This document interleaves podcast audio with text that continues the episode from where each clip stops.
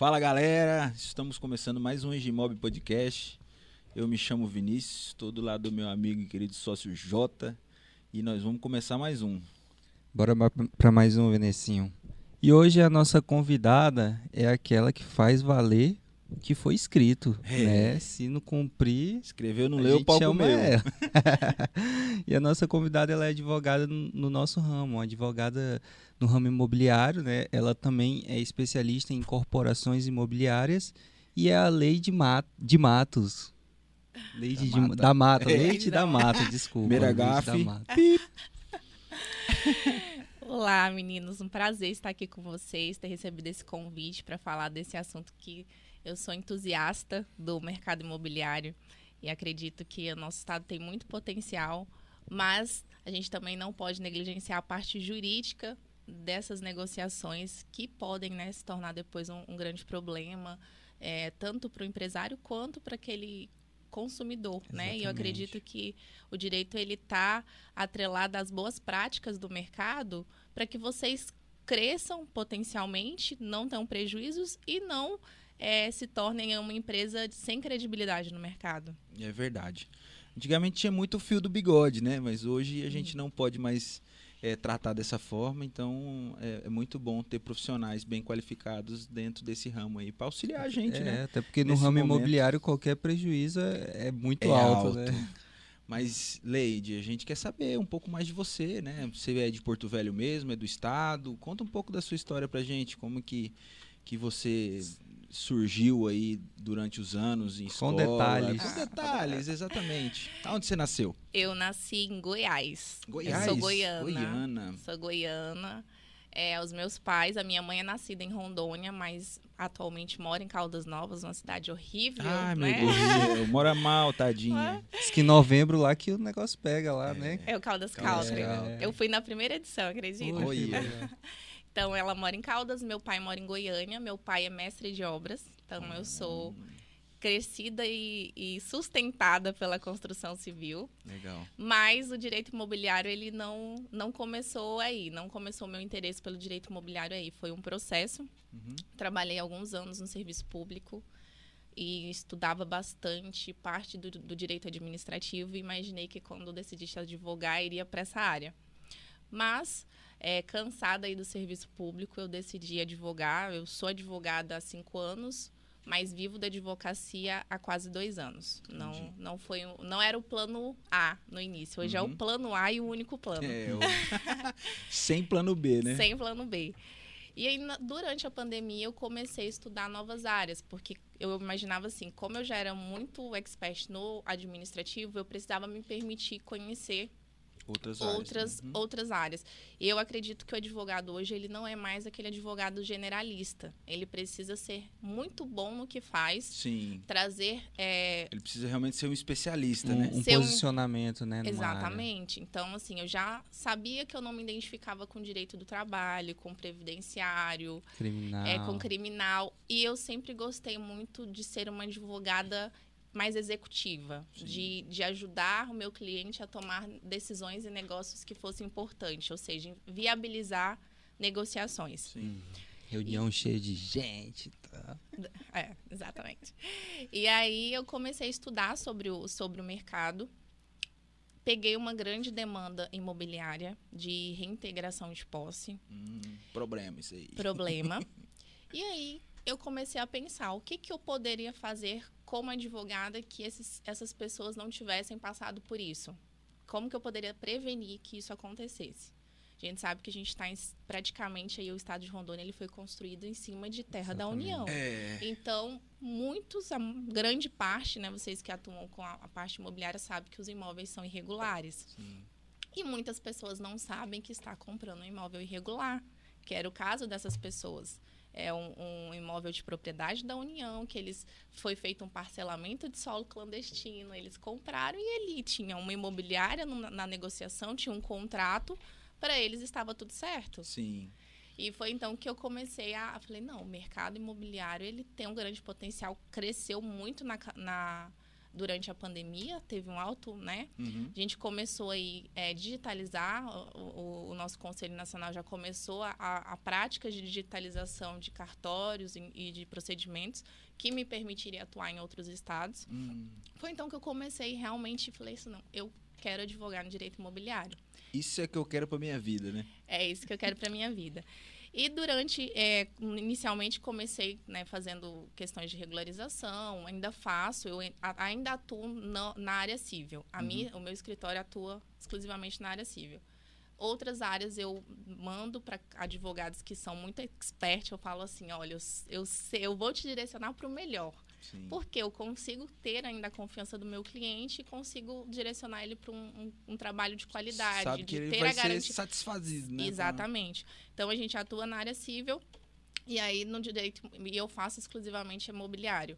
É, O que que acontece? Quando eu comecei, eu atuava com a regularização. Né, regularização, contratos, contra, é, contratos de compra e venda. Comecei a ver vários erros em contratos de locação, situações assim que poderia até trazer um- um- uma, uma tipificação criminal, que é a contravenção penal. E aí eu comecei a trabalhar nessa conscientização com os clientes. E conheci a incorporação. Na verdade, eu já, eu já tinha muito interesse, mas assim, eu acho que não é, uma, não é um procedimento é, simples, é complexo. Então, eu me debrucei a estudar a incorporação. Sim. incorporação. E aí, hoje, eu montei um modelo de negócio é, de auxiliar o incorporador desde a escolha do terreno até o final, até a manutenção depois dos cinco anos, né, que é Sim. a garantia. Uhum. Então eu atuo hoje de forma preventiva. A lei de eu quero eu quero construir um empreendimento. Ainda não sei, né? Você só chega com a ideia, lei de eu quero construir um empreendimento. Juridicamente, como que a gente faz? A gente vai fazer análise, vai procurar, digamos que seja um contrato, um- uma permuta, né? Sim. A gente procura aí o, o terrenista e a gente vai fazendo toda a diligência, faz o planejamento sucessório. Mas aí eu vou, vou deixar você indagar mais para a gente entrar mais, senão eu vou me empolgar que eu vou falar tudo. Né? Que eu já respondi Sim, a sim. primeira pergunta de onde eu vim, mas aí vou, acho que vai surgindo dúvidas, eu tenho Sim, certeza, sim, sim. e aí eu vou incluindo. E, e, a- assim, é, você sempre morou por aqui? Você morava em, em- no Goiás? Não, eu morava em Goiás. Aham. Eu vim pra cá em 2008 com meu pai, na época da, do boom, né, da usina. Sim. Ele veio trabalhar na construção aqui. E aí, em 2012, eu voltei para Brasília, morei dois anos em Brasília e retornei. Em 2015, quando eu estava já me formando, eu recebi uma proposta de trabalho novamente em Brasília. Minha família já tinha toda ido embora, mas eu conheci meu esposo. Você se formou aqui, então? Me formei aqui. E aí, meu A conheci- proposta de emprego era em que, em que ramo?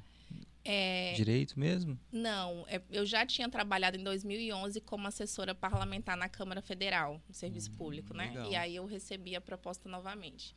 Mas eu já não, eu já tinha tido a experiência, não era algo que eu, eu Não encantava não me mais, né? encantava. Eu sei que para muitas pessoas isso é a oportunidade da vida, é, né? é verdade. Mas eu já tinha tido e não tinha, não tinha gostado. Uhum. E aí tinha conhecido meu esposo, eu falei, ah, eu, entre uma experiência que eu já vivi e uma experiência que eu não vivi, eu vou preferir a que eu não vivi. E Legal. O amor sempre vence. E foi, venceu. Quatro meses depois a gente estava casado. Olha Olha. só. Hoje estamos com sete anos de casamento e tenho um filho de três anos. Que legal. Legal, legal.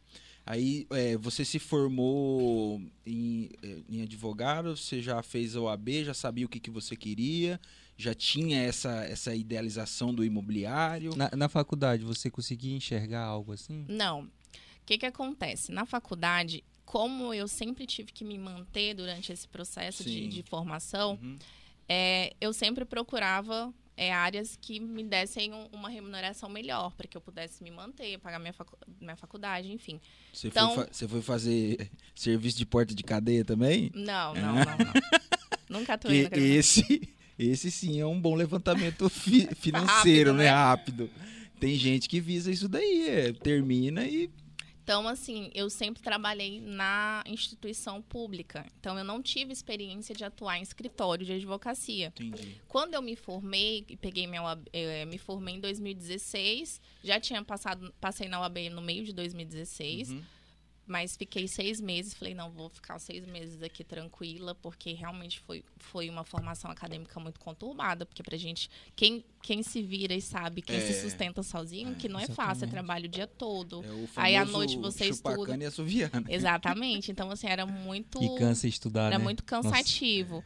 Então eu tava no meu melhor momento, eu tinha me casado, a gente tinha acabado, né, é, de morar numa casa nova. Eu falei, não, agora eu vou ficar aí uns sete meses, vou viajar com meu esposo e, e vou ficar tranquila. E quando eu voltei, eu, come- eu peguei a minha carteira da UAB, mas como eu falei, ainda estava naquela se eu fazia se eu fazia um concurso público na área, né, para Uhum. seguir carreira, ou se eu advogava. É, eu falei, não, mas eu preciso experimentar a advocacia, né? Porque o serviço público eu já conheço. Sentir ela de eu verdade. preciso sentir ela de verdade. E aí, o que, que aconteceu? Eu fui em busca do mercado, não tive oportunidades. Eu recebi vários não, você não tem experiência, não tem como te contratar. E eu falei assim, olha, se as pessoas não querem me dar oportunidade, eu faço a minha oportunidade. Eu não preciso. Boa, boa. Eu não preciso que outras pessoas abram a porta do escritório e falem, ah, vem aqui e faça. Uhum. Até porque eu já me conhecia. Eu já sabia que eu tinha um, um tino mais pro empreendedorismo. Sim. Talvez aquela, aquela oportunidade para mim não seria uma oportunidade porque eu iria fazer, é, cumprir prazo, fazer petição. Eu não ia estar ali na mesa de decisão, eu não Sim. estaria ali negociando com o cliente. Então eu comecei a, a fazer de forma muito tímida. Falei, não, eu tenho o- a minha assinatura que eu preciso, eu tenho a minha credencial, eu tenho o meu conhecimento, eu tenho o meu computador. Então eu sempre comecei, eu sempre fiz de forma online, antes Sim. da mesmo da pandemia. Uhum. Então, quando veio a pandemia, já tinha pessoas que sabiam que eu atuava daquela forma. Então, acabou que Ficou aumentou. Mais fácil. Ficou mais fácil durante a pandemia. Então, Mas foi. co- como é que você fazia a captação dos clientes? Eu falava para pessoas que me. Era, era bem tímido boca mesmo. boca. Era o boca a boca, tipo um amigo, eu fazia alguma coisa para um amigo, aí o indicação. amigo ia indicando. Não era nada público, assim, eu não falava. Eu brinco assim que acho que a minha avó não sabia que eu, que eu era advogada, que é o erro da maioria dos advogados. É uma advogada secreta, né? Isso. E aí, quando eu falo, quando eu, eu fiquei 2020 o ano inteiro em, trabalhando na prefeitura e advogando. Como a prefeitura ela ela estava em um processo que ela, ela não tinha estrutura para a pandemia, a gente ficou assim de forma muito ociosa. A gente não, não tinha muito né, o que fazer ali durante Uhum. daquela, aquela situação. E aí eu comecei a advogar. E eu fui advogando. Quando chegou em novembro de 2020, eu falei assim, gente, eu vou contabilizar o quanto eu ganhei nesse tempo. E assim, era muito mais do que eu tinha ganhado antes. E fazendo o meu tempo, é, trabalhando a hora que eu queria, No que você cuidando queria, do meu né? filho, que na época ele estava com um ano, ele ainda mamava, enfim. E eu comecei a ver, aqui eu posso, eu posso fazer o que eu quero. Porque no serviço público a gente é muito engessado, né? É Exatamente. muito burocrático pela legislação, então a gente tem a Se questão... bem que na pandemia eles muita gente ficou em casa, né, trabalhando. Então, mas a- questão que o que eu fazia, eu, atra- eu trabalhava num setor de capacitação, eh, seminários e tudo da prefeitura. Então, o meu trabalho era muito difícil, gente. Eu tentava fazer alguma coisa online, mas a, gen- a a prefeitura não tinha estrutura ainda. Ela ainda não conseguia Nossa, fazer o- uma O live. Brasil inteiro não tinha, É, né? Então, assim, acabou que eu realmente fiquei. Eu até brinco que eu falava pro meu marido, amor, eu tô me sentindo assim corrupta, porque eu estou aqui parada e o dinheiro tá caindo na minha conta e, parece, e eu não tô fazendo uma contraprestação do meu sim. serviço. E aí, Você tá quando. tendo uma doação só de uma parte. né? Exatamente. Aí quando chegou no final de 2020, eu falei assim, não. Se a advocacia me dá a liberdade que eu quero, porque eu sempre soube o que eu queria, né? Eu sabia que eu queria liberdade financeira, é, liberdade geográfica, eu queria flexibilidade, eu queria chegar no meio-dia e falar assim, não, eu quero passar a tarde, Não ter limites, né? sabe, não, Uhum, viajar. entendo. E aí, É um quando profissional liberal, né? Exatamente. Livre para. Aí quando chegou no, no, no final do ano, eu falei, acabou, não quero mais serviço. Eu vou investir na advocacia. Na prefeitura você não era concursada, né? não, Contratada. não, era. E aí, o que, que eu fiz? Eu, falei, eu, eu peguei e analisei o mercado. Falei assim, o que, que os colegas fazem que eu não quero fazer? O que, que os colegas erram e se frustram com a advocacia a ponto de falar a advocacia está saturada, a advocacia não tem, mercado. mercado, você demora 10 anos para ganhar, para começar a fazer seu nome. Então eu falei assim, eu, eu, preciso ir na contramão. Eu não quero fazer o errado e depois tentar consertar. Eu Sim. quero fazer o certo e seguir certo. E aí eu fiz um planejamento ali de seis meses com esse ótimo contrato que eu tinha conseguido imobiliário, né? E aí ele me sustentava. E eu precisava ter inteligência para isso, porque eu é, é, aqui em Rondônia é muito comum, né? Um, um ser, o, o, casal, um ser servidor público e o outro o outro se aventurar no mercado. Sim, então lá em casa Lá em casa é assim, lá meu marido também. tem a é. estabilidade e eu vou lá e me aventuro, me arrisco. Uhum. E ele é mais conservador, ele, é, ele é mais da segurança. Eu já sou mais do reconhecimento, do ir lá e do fazer e de, de fazer. Eu mesmo faço, né? É, de me arriscar. Eu sou assim, eu quero fazer isso, quanto que eu preciso fazer, vou lá e me arrisco. E, entendeu? Sim. Então eu não, eu não tenho esse medo. E aí eu peguei e falei, eu sou mãe, meu marido precisa do meu suporte financeiro mas eu vou tentar. Então eu tinha seis meses para fazer dar certo. Entendi. Então não tinha chance. Eu falo, não tem. Tinha margem não de erro. tinha né? margem de erro, tinha que dar certo. E a primeira coisa que eu comecei a fazer foi estudar muito. Estudar muito sobre gestão, sobre estratégia, sobre negociação, sobre um nicho específico. Então foi assim muito rápido. E consegui ainda me manter durante esse tempo, porque como eu, eu tinha essa folga financeira, eu podia dizer não para ações em êxito, por exemplo, aquelas ações que você demora anos para conseguir, que infelizmente a maioria dos advogados atuam hoje no mercado é, com, com essa Dessa forma. forma né? Uhum. E aí eu comecei a dizer não, comecei a pegar só contratos que me pagariam alguma coisa no início. Então eu preferi, aí eu falo que eu já, eu até nichei meu, os meus clientes, né? Além de nichar a minha advocacia, eu ainda Nichou nichei os clientes. clientes porque eu precisava ter uma entrada. Sim. Apesar de não, não ser necessário naquele momento pelos seis meses, mas todo que, tudo que entrasse seria, seria ótimo, exatamente. seria bem-vindo. Uhum. E aí, nesse tempo, deu tudo certo.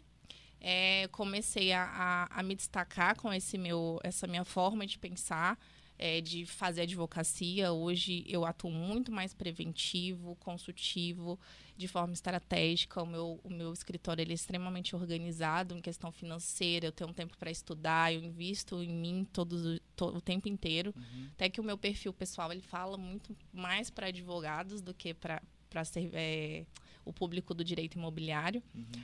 E aí foi assim que aconteceu. E nesse tempo também encontrei a incorporação e me debrucei, estudei muito.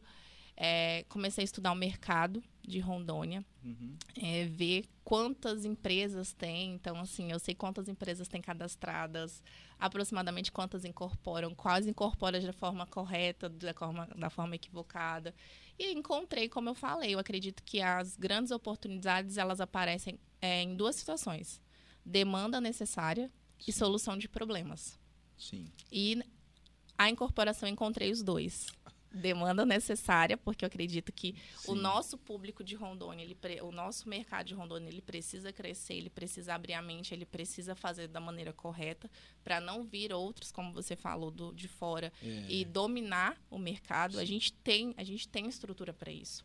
A gente tem, tem, tem pessoas capacitadas e eu não encontrei nenhum advogado que atuasse nessa área aqui. Dessa tanto forma. Que, dessa forma. Tanto que quando eu converso com as pessoas, até os meus próprios colegas, eu vejo que eles olham assim, tipo. Fica assim, meu que Deus, que essa né? Inventou que aí. Eu um... procurar, né? Não, e eu já ouvi. Inventou um novo direito, é. né? E eu já ouvi muito falar assim, Leide, você não tem, não tem mercado aqui em Rondônia para você. Você não, esse, esse seu, esse seu produto não tem viabilidade. Mas eu acredito muito, assim, muito mesmo. Sim. Eu acredito é, todos não, os dias. Não está errado, né? As pessoas que falaram isso são pessoas que talvez não é. tenham um conhecimento que você buscou, né? O empreendedorismo, né? Leide, eu ouvia muito na faculdade. Eu até, eu acho que na época eu até aceitei um pouco isso. Falavam muito que é, eu iniciei a faculdade em 2012, eu escutava muito que o pessoal ia muito para engenharia porque advogado já estava saturado, toda esquina tinha um. E, cara, todo amigo meu que forma consegue trabalho, né? Tipo assim, é, eu acho que assim como você. Não é que você criou, mas você procurou um ramo específico, eu acho que se todo mundo se especializar em um ramo, ele consegue ser bem sucedido. Não? E pode ser qualquer um, qualquer ramo, né? Quando você se dedica a estudar entender realmente do que você vai trabalhar, é, você tem mercado. Tem. Não, não, não tem Né? falar assim, ah, não, que não, não tô conseguindo. Não, não tá conseguindo, talvez porque você não esteja se esforçando o suficiente. Não, e, e hoje as pessoas são muito imediatistas. É, muito. Eles acham que as coisas acontecem do dia pra noite. Pra eu estar aqui conversando com vocês, pra você ter chegado em mim, foi um processo. Sim. Exatamente. Foi um processo que aconteceu, que eu, eu tenho feito. Que, que, eu, o que, que eu falo muito sobre planejamento? O planejamento, ele faz você seguir a rota que você decidiu. Porque no meio do caminho, muitas coisas vão te fazer ir para outro lugar. Às vezes, um colega que vira para você e fala assim: ah, essa área que você tá escolheu aí é loucura. Não tem mercado, é que a gente não tem prédio. Mas então, é, é, é É aquele... engessado, né? É, tem a- aquela história que o do vendedor de chinelo que chegou na África, chegou lá e não tinha ninguém usando chinelo, ele voltou e falou que não teria mercado para essas pessoas. Foi um outro vendedor B lá, viu que ninguém tinha chinelo, ligou pro gerente e falou assim: manda fabricar tudo que você conseguir, que aqui ninguém tem, então vamos vender demais. Então, se não tem prédios, vamos fazer os prédios acontecerem, né? É o que eu falo, assim, e Rondônia, porque eu é, tenho a experiência de outros lugares. A gente tem muitos colegas que não, nunca saíram de Rondônia, Sim, né? Então é. não conhece. Eu, quando eu vou para uma cidade, eu já olho já com um olhar de advogada imobiliária. Sim. Né? Eu me interesso pela, pela arquitetura, eu me interesso pela engenharia, eu me interesso por tudo do empreendimento, porque eu acredito que para ser completa eu preciso entender como que eu vou Sim. é, eu falo que hoje a minha atuação ela é multidisciplinar. Eu vou, eu vou trabalhar com o dono da empresa, eu vou trabalhar com o contador da empresa, eu vou trabalhar com o arquiteto, com o engenheiro, porque eu faço suporte E jurídico para aprovação do deles, né? projeto, Sim. depois os consumidores. Então, assim, é um trabalho multidisciplinar. Então, eu tenho que ter um conhecimento muito amplo. E aí, o que eu vejo do direito é que o advogado, ele não quer sair da zona de conforto do direito em si. E até mesmo na questão da gestão do escritório. Que é processo. Que é só ficar no vadimeco, processar, né? né? Não, Processar. é só petição inicial e prazo. Você pode olhar Isso, nos stories da exatamente. maioria do advogado, é petição. Lá no meu escritório, não. Eu Cara. atuo muito estratégico. Então, eu tenho as pessoas que. Eu monto a estratégia, eu monto o que, que a gente vai fazer. E eu tenho as pessoas que, que me entregam aquilo que eu quero, que eu faço a- o monitoramento, dou aquele, aquele, aquela parte técnica mesmo. A parte imobiliária eu gosto muito, eu sou muito desafiada e gosto muito de atuar quando é algo muito complexo que me, me faz sair da zona de conforto. E vou te falar, falar que é, desde que eu, eu já tenho é, um ano, se eu não me engano, que eu não sou a pessoa que fica passando raiva com o PJE, que é o sistema, né? Que você vê o advogado o tempo todo Aham. reclamando. Que não Porque eu abre, tenho. que não primeiro, anda. eu tenho poucos processos judiciais. Que eu sempre tento fazer a conciliação dos meus clientes. Eu, eu, eu informo. Porque, assim, o que, que você tem que pensar? Eu não tenho que pensar só no quanto eu vou receber de honorários. Eu tenho que pensar no quanto que o meu cliente vai gastar com o processo, quanto tempo vai demorar, o quanto aquilo vai ser angustiante para ele. né? É verdade. Entendeu? Então, hoje eu atuo muito mais dessa forma, é, faço a gestão do meu escritório. Desde o início, abri, abri a, minha, a minha sociedade unipessoal, tributei, porque eu acho que a gente precisa, apesar das pessoas falarem, ah, mas o governo rouba, o governo não sei o quê. Eu acho assim, cada um faz a tua parte. É, é lei, tá na lei, é a Sim. gente que corre atrás para mudar. Mas eu também acredito que a longo prazo, se você olhar toda vez que você faz algo de forma correta, você tem algum, algum tipo de incentivo. Sim. Hoje, para me tributar como pessoa física advogada, é, uma, é o teto, né? 27,5%, se eu não me engano, 25,7%. Para fazer como unipessoal é 4%. Quando a gente olha isso, gente... É, é uma. Sem é O advogado, o, o advogado que está tributando CPF, ele está deixando dinheiro na mesa. E se ele não está tributando uma hora, a Receita vai É, pegar vai, ele. Pega mesmo. Exatamente. E abre suas portas, né? Por exemplo, no banco, a gente vai em qualquer banco, como a gente faz todo o recolhimento certinho, a gente- o banco abre as portas pra gente, vem, né?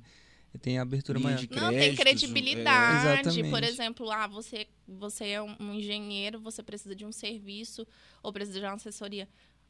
É o meu CNPJ, não é a minha pessoa Isso. física, Parece que a gente sabe? começa a dar um valor a mais, né? Por, por saber que está fazendo o correto. E eu emito nota e às vezes meus clientes, Leide, mas você emite nota de tudo que você recebe? Eu me emito nota. Eu emito a nota de tudo que eu recebo. Porque se eu recebi, eu tenho, eu sei que eu tenho uma obrigação tributária. Sim. Ainda que eu não concorde, enfim, eu sinceramente não tenho problema algum por conta dos incentivos, né? Então eu acho que para mim é muito melhor. Eu sempre entendi que fazer desde o início certo era muito mais fácil Sim. do que você fazer errado e depois no meio do caminho consertar é muito mais doloroso. Entendi. O- o- os advogados preferem brigar, né? Vamos brigar, vamos brigar, vamos discutir que. Nossa, às vezes assim, já aconteceu do eu querer, o meu cliente querer uma negociação, eu tá pronta para negociar, a outra parte querer a negociação e o advogado chegar fazendo atrito. E aí a, a negociação não acontece porque o Por advogado, advogado. ele, advogado ele não- vem, ele não vem naquela na negociação, ele vem muito juridicamente, né, e acaba engessando a coisa, né? né? Aí a gente tem que falar, olha, mas a gente não está discutindo o mérito da ação, a gente está aqui tentando resolver. O mérito quem vai discutir é o juiz, entendeu? Então é difícil, é difícil ainda. Eu, eu vejo que a minha postura da advocacia que eu escolhi, ela ainda tem uma, uma certa dificuldade, assim, principalmente dos colegas de verem que isso é bom, que eu acredito que isso é o futuro, a gente não pode ficar na mão do judiciário Sim. né? A gente está colocando a nossa, a nossa vida na mão de um terceiro para decidir, às vezes, algo que, que dá para ser resolvido sem ter que ir. Eu acredito que o judiciário ele tem muitas demandas, então, de repente, não dá para dar atenção devida ou estudo técnico devido é, para fazer isso, Isso- né? E sai numa situação, assim, vamos dizer que mais barato em todos os, os âmbitos, né? Tanto financeiro, como psicológico, como físico, né? É, uma, uma negociação ali que fique bom para as duas partes, eu acho que é o mais justo, né? para não ter esse desgaste tão É, grande. ela me fez lembrar suítes. É, verdade. Porque ele- eles, eles não advogam, né? Eles negociam, Sim. né? Eles, o cliente É. chega e fala, eu preciso disso. Aí eles vão atrás para negociar. Usam né? estratégias, né, para conseguir o objetivo. Já assistiu? Comecei, não consegui assistir tudo, que é muito longo. É, É, muito mas é grande. Eu gosto, de, eu gosto de assistir cur, mais curto ou filme, assim, mais rápido, porque eu não tenho muito, muito tempo para assistir, né? Eu, Sim. o tempo livre que eu tenho, eu gosto de estudar ou de ler, eu gosto muito de ler outras coisas de sobre empreendedorismo, técnicas de planejamento, técnicas de negociação, Eu- eu já e ia- tudo dá para... Eu já ia perguntar, o empreendedorismo, né? Você falou que dentro da, do seu lar tem um- uma divisória, né? De você querer. É, no que, que você se ancorou para esse empreendedorismo? Você tem isso de família? Não. É, o que, que te encantou para falar assim, não, eu vou empreender, vou apostar na minha profissão e em mim e vou colocar a O- cara no sol? O, o pai dela em si é um empreendedor. Não, mas eu vou te mas- falar o, o, o incentivo que o pai deu. É. É, Ele acabou de falar. Eu Não, já estava pensando na resposta. É, o que, que acontece? É, a minha família não tem, não tem empreendedor, não tem empreendedor. Eu sou a caçula de quatro filhos Uhum. é, e fui a primeira a me formar no ensino superior. O meu pai, ele constrói casas belíssimas. Mestre de obra há muito tempo, muito experiente. O meu irmão, ele é engenheiro, ele está se formando em engenharia civil, mas é pedreiro do meu pai. Então, ele, Então, eu falo assim que ele tem uma capacidade técnica é, fora do comum. fora do Isso comum. é importante. Ele trabalha o dia inteiro até às 17, É né? E pega um ônibus e vai pra faculdade todos os Nossa, dias. alado, hein? E ele Vai não e ele não reprova. É, E os colegas dele que têm tempo prova. pra Isso estudar. é muito bom. é. Então assim, eu sou eu sou admiro muito meu irmão. Tem um construtor aqui que a gente chamou pro nosso podcast que ele é nesse nível aí. É, ele trabalhou muito fora, fora do país como pedreiro. E aí, quando ele retornou pro Brasil, ele fez engenharia civil. Hoje ele é um dos maiores construtores de alto padrão aqui de Porto Velho. E pois é, pra você ver que Porque assim, que ele faz tem um aguço técnico, sabe? Muito técnico grande. e, teo- E te- e teórico prático. e prático, né? É. Que é o diferencial. Fora a ambição, né, de vencer também. Fora a né? ambição. E aí o meu pai, ele trabalhou esse tempo tanto com construção civil e tá construindo a casa dele agora. Não, e, eu, e eu pensava assim, gente, o que que aconteceu? Por quê? Sabe? Então, assim, eu, eu também estudei e tento passar para eles, né? Mas você sabe que santo de, ca- é, como é que é, É, o santo de casa não, não faz, milagre. aham. Mas isso me motivou muito, porque eu via que ele tinha um grande potencial, ele era inteligente, mas não tinha aquele incentivo. É o que eu acho que, eu- que falta muito aqui no Estado, é consciência, é consciência da necessidade né, de você de você profissionalizar o seu negócio, aquilo que você faz, né, da parte da construção civil, de você tornar realmente profissional, de fazer uma marca, sabe, de ser reconhecido por Deixar um aquele legado, X empreendimento, sabe, não fazer o mais do mesmo. Não só maquiar o teu negócio, É. né? Exatamente. Então foi assim, um- a motivação mesmo assim do incentivo foi essa falta de consciência de que eu é, não sei se vocês já tiveram a oportunidade de conhecer Caldas Novas. Não, eu Não, ainda não. Gente, Caldas Novas é uma cidade incrível, assim, não só de, de questão turística, né? Uhum. Mas para você morar. É uma cidade pequena, eu não me recordo quantos mil habitantes tem, mas eu sei que é bem menos que aqui, deve ser uns 100 mil. Pesquisa aí já pra gente saber. É. Mas é uma cidade linda, de infraestrutura. Eu já vi alguns empreendimentos lá de, de venda, né? Parte de veraneio, de temporada. Não, isso. O que, que acontece? A gente tem um- uma grande empresária lá que ela construi muito é, multipropriedade. Sim. Então lá tem, tem um forte. Nem muito, 100 mil, 93. 90 olha, 93, quase é. acertei. Então lá eles investem muito no turismo. Uhum, Então ela investiu muito em multi, multipropriedade, Sim. né? Que as a maioria das pessoas iam lá para passar final de semana, férias de julho, férias de dezembro. Uhum. Só que lá a gente está com, com um empreendedor jovem, jovem, cheio de garra, Uhum. que ele está mudando o mercado imobiliário em Caldas. Ele levou primeiro, ele, ele começou há muito tempo atrás, assim, acho que uns 15 anos, ele é bem novinho, acho que eu, eu tenho 30, ele deve ter uns 37 por aí. E aí ele começou a ver um mercado inexplorado, que era o loteamento. Loteamento com estrutura. Uhum. Então, um loteamento assim de nível de Ecoville lá é um loteamento aberto. Ele faz toda a, a infraestrutura. Cada loteamento que ele lança, ele coloca um batalhão da PM. Ele entrega, ele doa um batalhão da PM. Então, assim, ele tá mudando a história de Caldas Novas nisso. Sim. E eu vi, eu falava assim, gente, por que que Rondônia não, Não tem isso, consegue né? ficar maravilhosa? A rua limpa. Se você vê lá em Caldas Novas, você não encontra pedinte na rua. Cara, é muito difícil. são muito sujas, né? É, infraestrutura, um loteamento. Por que, que um loteamento em Rondônia não dá certo? Sempre termina com demanda judicial. É. Então, quando eu, come... eu vi, eu... e isso não tem muito tempo que, que ele começou. Uhum. Só para vocês terem uma ideia da proporção que, que deu, ele está construindo um prédio de 52 andares nessa cidade. Porra, 52 pavimentos. andares. Grande, hein? Que vai ser o sexto Maior do maior Brasil. do Eu Brasil. acho que em cinco anos dobra essa população, não dobra, não? É um lugar maravilhoso e tem para onde crescer. Tem muita área verde assim para crescer. E aí com essa visibilidade, né, que ele tá dando assim pro mercado, tem muita e o valor, gente, é muito barato assim, em vista de Rondônia, o mercado lá, você consegue comprar um lote assim incrível por 170 mil na beira do lago com infraestrutura, câmara de segurança aberto.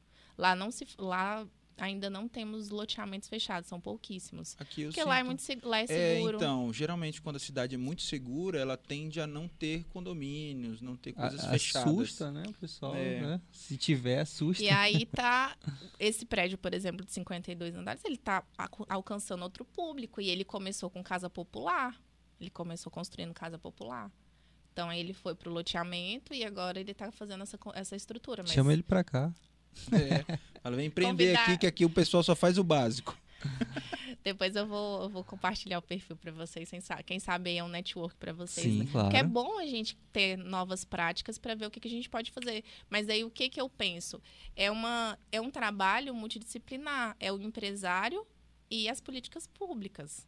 Né? Porque a gente tem que ter um trabalho também político. Sim. Porque não adianta, é, por exemplo, a gente quer fazer um grande loteamento aqui, mas a gente não tem área para fazer.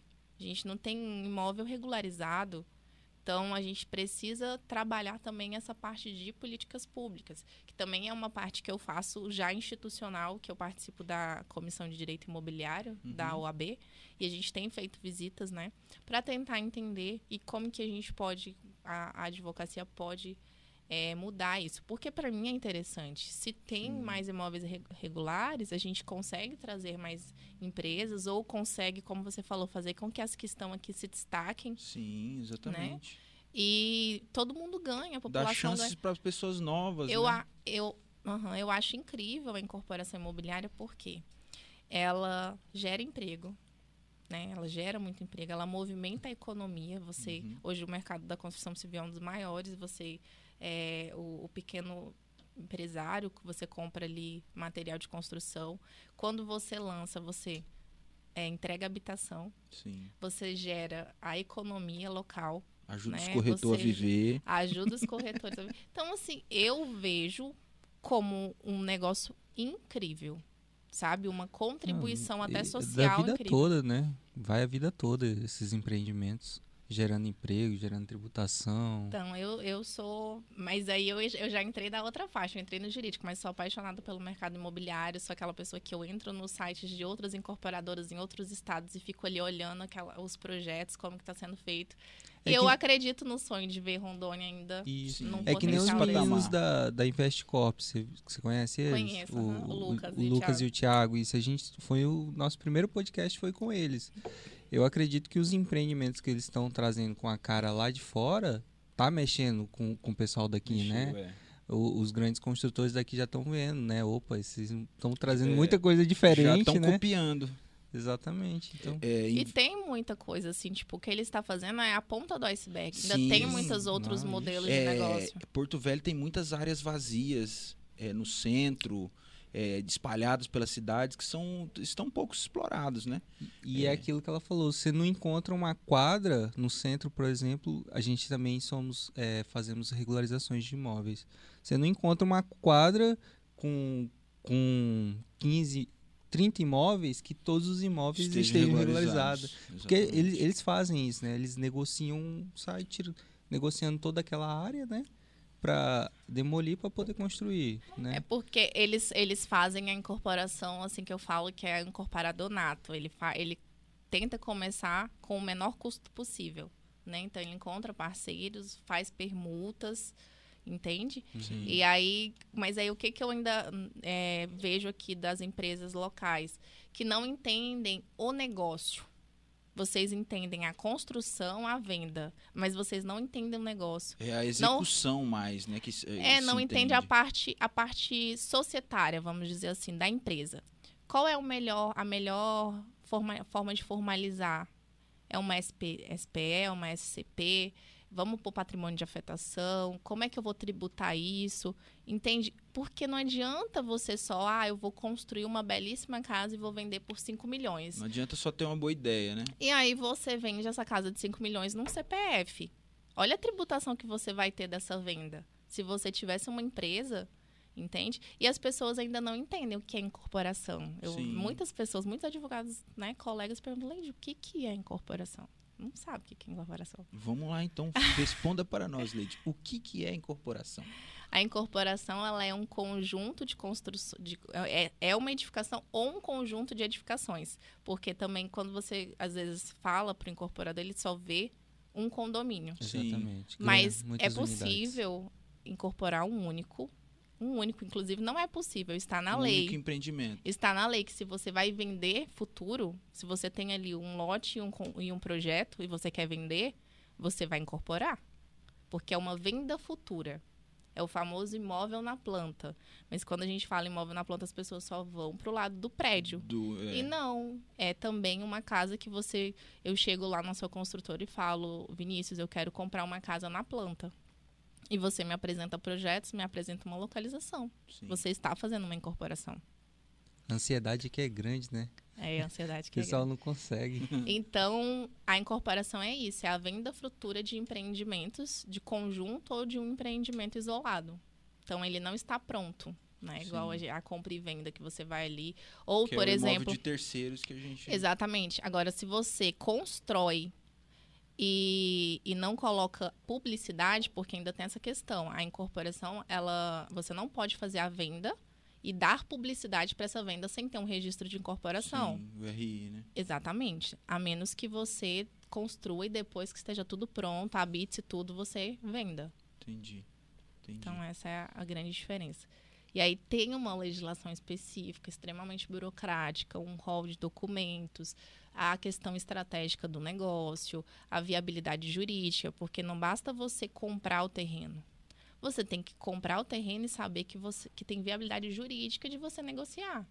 Porque digamos que você faça a permuta, ah, se empolgou, ah, tem um terreno incrível, vou fazer a permuta com, com a pessoa. Você faz uma permuta e depois você descobre que o imóvel está irregular. E muitas vezes, é, acho que, que é você que é despachante, né? Uhum. O despachante ele não vai conseguir regularizar isso. Você precisa de um advogado, né? Então, muitas vezes trava. Até porque eu, fa eu falo que nem o despachante, nem o corretor, eles não têm a obrigação de ter conhecimento técnico jurídico para o seu negócio. Né? Então, o, o consumidor ele também tem que ter essa consciência. E o empresário também, que muitas vezes é, coloca né, a toda a responsabilidade Esse fardo, pro, né? é, Exatamente. Pra, e para o corretor e corretor fazer contrato, despachante regularizar imóvel. Só que às vezes não tem como, tem que ter outra estratégia. Tem que ter uma estratégia É jurídica. igual os imóveis da Energisa lá que a gente não. A gente pegou umas buchas feias lá também, que daí a gente correu atrás e falou, ó, não tem jeito não, é só com advogado. Pois é, agora Porque, vocês conhecem é, a advogada. ó. exatamente. Fala, Leide, o que, que a gente faz? Os imóveis da União que foram doados para Seron há muitos anos Um, atrás. um a gente ainda resolveu, né? É. Que tinha um título do que antigamente a União só entregava título, né? É, A gente conseguiu converter em uma, em uma possível matrícula no nome da Energisa. Mas foi só também. É, foi um De- único.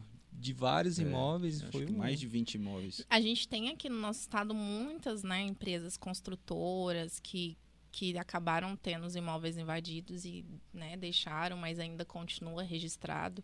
Se eu não me engano, Nova Cap, Ego, é, tem umas outras que eu não estou me lembrando. Plano, Engenharia, Incorporação, que tem algum, ainda muitas áreas. Barros, Se a gente olhar no mapa, se a gente olhar lá no, no plano diretor da- do Uhum. município, a gente consegue visualizar que tem os loteamentos clandestinos e tem os irregulares, né? Então, sim, sim. A gente consegue mapear. Então, tem vários. A gente tem vários ali, São João Bosco, se eu não se eu estou enganado, que é- ali são áreas do Estado. Sim. Então, o que não é do Estado é da Prefeitura é da União. Aqui é desse E o que não é dos três é de incorporadoras, cartas de aforamento, né? É, porque geralmente, o que que, o que que eu imagino, né, na minha mente, o que que aconteceu? Por que que tantas incorporadoras tinham várias áreas? Acredito que a prefeitura deve ter feito uma forma de incentivo para trazer Doando, economia né? e acabou doando para eles darem uma finalidade social, né, uma Uhum, finalidade sim. social, mas não, não aconteceu. E aí acabou a gente tendo um crescimento aí desenfreado de, de, de imóveis irregulares. E eu não sei como é que funciona para vocês quando vocês vão prospectar um, um imóvel. Porque a gente pergunta a pessoa, mas tem documento? Tem, Tem, doutora, é. tem tudo. Então traz o O documento. que, que é tudo, né? É, o que, que é talão tudo? de energia no nome Talão dela. de PTU no nome Só dela. Não, ter o talão de IPTU no Com nome é bom, um né? recibo, um recibo Exatamente. de uma Já é um folha. caminho. Não, aí o nosso diferencial é aqui que a gente tem essa facilidade com a prefeitura, né? É. A gente faz todo o levantamento em uma hora, a gente tá na prefeitura, puxa o mapa, o BIC, vai pro cartório, puxa inteiro o TO, é, realmente E a tá- expertise também, entender como o mercado é, né? É, se eu- vamos colocar, se eu vou pegar um imóvel ali no Punian, no Igarapé, eu sei que pode Tu ser. já conhece, Eu tu já, já, sei, sabe. é, Exatamente. entendeu? Então, eu já, já, aí a gente já pergunta, qual que é esse documento? Deixa eu ler ele, né? Não, é, é muito impressionante. É, esses dias eu tive um, um- um uma cliente que me contratou com uma, uma situação assim. Às vezes é aquela questão de eu falar do advogado saber o caminho, saber resolver o que deve ser feito. Ela recebeu, ela estava num processo já há algum tempo, que ela construiu em uma área de preserva- preservação permanente. Nossa, A gente sabe que lascou. hoje o centro, onde Sim. você consegue encontrar ali uma área de, pro- de, de O- o preservação permanente que seja. São João Bosco mesmo tem um monte de vala atravessando. Não, mas aí me fala que seja é, re- possível fazer o remanejamento, de, de voltar a, a ter aquela finalidade. Tem Não o tem. limite, Tem, né? é. Os 15 metros ali. Então, Tem. assim, a gente tem que ter a expertise, saber o que, que é mais importante, né? A gente tem que, tem que alinhar, não é questão de, de mais importante, o que, que é proporcional e razoável quando a gente está discutindo uma área que não dá mais. Ela era, a- ela era APP, mas ela não, ela não tem não mais, tem mais nenhuma cumpre mais condição. mas assim, como o advogado ele às vezes não tem essa expertise, porque você precisa de ter o conhecimento imobiliário e o da legislação do município, É. o ambiental para você conseguir resolver uma demanda dessa. Então ela não conseguiu reverter, ela tem um prédio e ela tá com uma ordem de demolição. E aí agora eu tô montando uma estratégia para resolver isso. E aí, o que, que é a primeira coisa que eu vou fazer? Eu vou olhar o plano diretor, eu vou olhar a legislação do município se tem alguma forma de incentivo.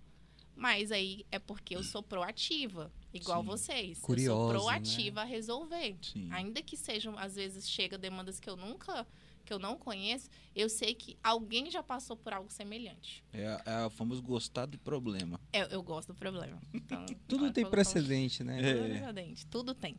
Então, assim, a gente tem que ter esse cuidado mesmo. Como eu tenho alguns parceiros, né, que são despachantes, que quando o negócio aperta lady, eu não sei o que fazer.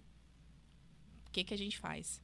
E aí eles acabam trazendo e, e juntam, eles trabalham né, comigo na demanda para ter aquela tomada de decisão, porque eu acho que é um trabalho multidisciplinar Sim. né? Nem sempre vocês vão saber fazer tudo, mas vocês têm que ter a capacidade de, de, de ver o todo, né? De ver o todo, não. A gente pode fazer uma forma aqui, mas eu não, não tenho... Você, às vezes, sabe o caminho, mas Uhum. você não sabe como aplicar. Né? Às vezes você sabe que tem um projeto, mas você não sabe da onde saiu esse projeto, quais são os requisitos desse projeto. Entende? Entendi. Entendi. E assim, você falou muito, duas vezes sobre o plano diretor. É, já faz dois anos que eu ouço lá pela prefeitura que vem sendo um, um plano diretor novo sendo formado, né? Não sei se você sabe. A OAB faz parte desse. Dessa... Tem comissão para isso dentro, né? Tem a comissão de direito imobiliário, ela é direito imobiliário, urbanístico e notarial, é, os Uhum. três. Então a gente consegue tanto com a questão dos cartórios, né, que também ainda a gente ainda não teve essa reunião, mas a gente quer propor algumas coisas, né? Apesar que agora a, a MP que veio em 2000, 2021 no final do ano digitalizando os procedimentos vai ajudar muito, inclusive Exatamente. vai abrir leque para adjudicação compulsória extrajudicial. Então, a gente tem esse trabalho com eles e na prefeitura também. E a gente atua é, na, na tomada de, de decisão ali, de dar soluções, né? Quando tem audiências em conjunto. Mas é importante a advocacia também tá estar E, tipo assim, o que, que você acha que pode vir para melhorar que hoje a lei falha muito? Porque assim, ontem mesmo eu estava até conversando, é, a, lei, infelizmente, a lei ela foi feita para você arrumar um jeitinho para, por exemplo, obras. É, obras tem uma, tem uma legislação que regulariza obras antes, anterior a 2013 e obras para e uma legislação para obras novas, né? É, aí fica um vácuo aqui, onde tem obras irregulares que você não consegue dar um jeito, você não faz. Só que daí acaba que você dá um jeitinho para encaixar ela aqui, dá um jeitinho para encaixar ela aqui. É, o que, que poderia ser feito para organizar tudo? Eu sei que a demanda de irregularização é muito grande, então assim, o que, que tu acha que poderia ser feito para simplificar o processo? Olha, infelizmente, a gente sempre demanda da parte legislativa, né? Tanto do, principalmente do, do município. A gente precisa ter legislações que regulamente, por exemplo, a questão da a, do que a gente acabou de faz, falar sobre a área de preservação permanente. A gente precisa de uma legislação do, do município, que é o responsável pela, por essa fiscalização, né? Que é, encontre soluções. A maioria das vezes, o que, que é feito? Eles desocupam o pessoal e coloca em outros, em outros empreendimentos sociais. Nem sempre é o, mesmo, é, é o melhor caso. Né? Eu nem, por exemplo, a gente tem aí um exemplo horrível da questão do orgulho do Madeira, que a gente sabe que teve muitas pessoas que não conseguiram usufruir do seu apartamento, que Sim. foram né, expulsas. É, e aí eu, a gente entra já numa parte de segurança pública, que também deveria ter sido uma fiscalização mais efetiva para aquelas pessoas não perderem. Então, eu acredito que a melhor forma é regularizar o que tem. A gente sabe que, que o, o contribuinte também falha muito, porque ele não sabe. E não é nem por falhar porque ele, ele, é, ele fez por má fé, porque ele não tem um conhecimento. Eu acho que é uma questão de conscientização também, de fazer construções fora. Né, da, das normas, e aí você tem que fazer demolição, de não respeitar é, a área de preservação, ou de ir lá e verificar se, se eu posso construir. Então, eles fazem de, de maneira desenfreada. Só que, em contrapartida, os órgãos públicos fiscalizam. Você não constrói um prédio da noite para o dia sem a prefeitura saber. Só que o que, que eu percebo muito? Que às vezes o empresário ele é muito mais cobrado do que o contribuinte.